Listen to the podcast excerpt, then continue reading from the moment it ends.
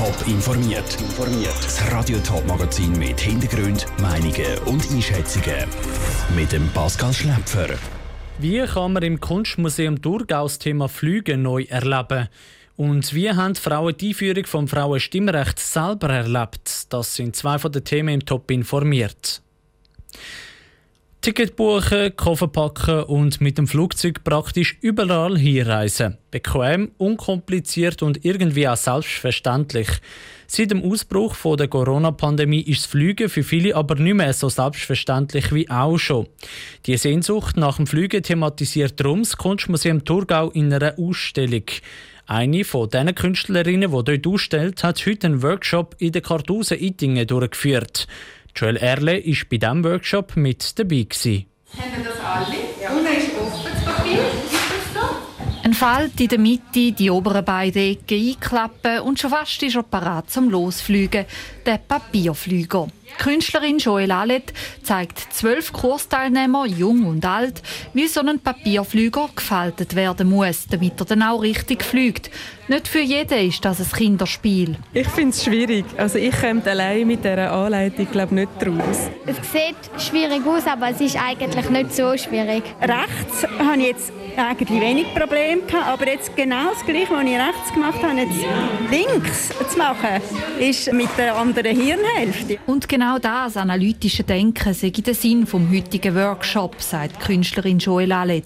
Es geht so ein bisschen um die Geduld, Konzentration, dass man die Anleitung versteht und dann, aber wenn es dann einmal losgeht, glaube ich, ist dann vor allem der Spaß daran am Erproben und oft sind sie ja Sturzflieger und das gehört ja zum Papier. Es ist ja ein kurzlebiges Material. Nicht aus Papier ist ihr eigener Flüger. Der ist aus Aluminium gemacht und steht momentan im Garten vom Kunstmuseum Thurgau als Kunstobjekt. Die Inspiration dazu sei ihr Leben als Künstlerin, die an den verschiedensten Orten ausstellt. Als Künstler fliegt man dann irgendwo an und landet an einem Ort, den man nicht kennt. Und ich finde, so Papierflieger haben so das Zufallsprinzip auch drin, dass man so mit voller Freude und Überraschung loswirft.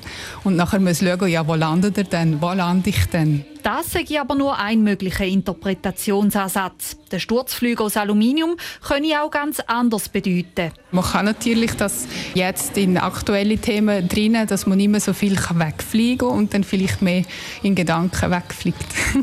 Nicht in Gedanken, sondern in echt fliegen mittlerweile auch schon die ersten selber bastelten Papierflüger von den Kursteilnehmern durch den Raum. Die einen eleganter, andere mehr sturzflugmäßig. Joel Erle hat berichtet. Die Kunstausstellung über den Wolken ist noch bis am 19. September im Kunstmuseum Thurgau zu sehen. In unserer Sommerserie widmen wir uns dem Thema Frauenstimmrecht. Seit 50 Jahren können in der Schweiz auch die Frauen an Turnen und mitbestimmen. Zu diesem Jubiläum haben wir mit verschiedenen Frauen geredet. Im heutigen Teil der Sommerserie dreht sich alles um Frau Steiner. Sie vertritt die Frauen zwischen 70 und 80. Bundeshauskorrespondent Dominik Meyerberg.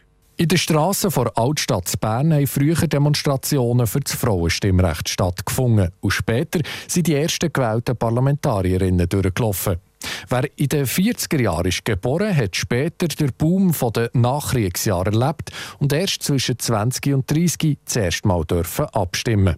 Die Frau Steiner, die wir in der Berner Altstadt antreffen, erinnert sich an ihre erste Abstimmung. Sie ist dann begleitet worden. Ich bin dann das erste Mal gegangen mit einer 99-jährigen Frau. Ich habe sie mitgenommen und sie ist mitgekommen und sie hat Freude gehabt. Ihre Verwandte hat dann in ihrem 99-jährigen Leben das erste Mal abgestimmt.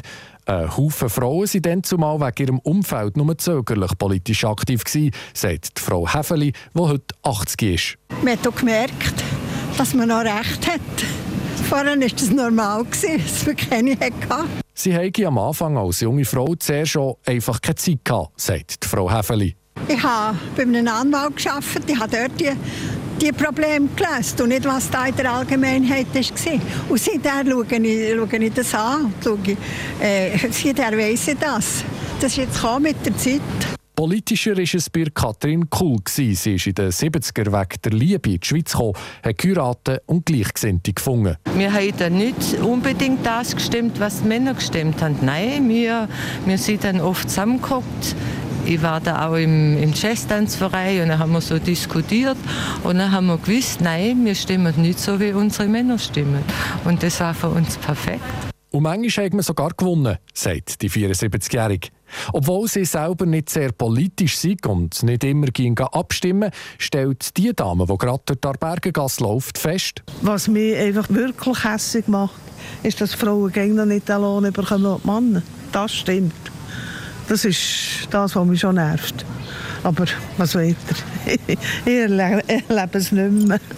Und darum schließt sie. Es ist mir eigentlich schon wichtig, dass Frauen ein bisschen anders aufwachsen, als wir Alten aufgewachsen sind. Es sind Erinnerungen und Erlebnisse von Frauen, die in den 40er Jahren geboren sind und in den 70er zuerst mal dürfen abstimmen Top informiert, auch als Podcast. Mehr Informationen gibt es auf toponline.ch.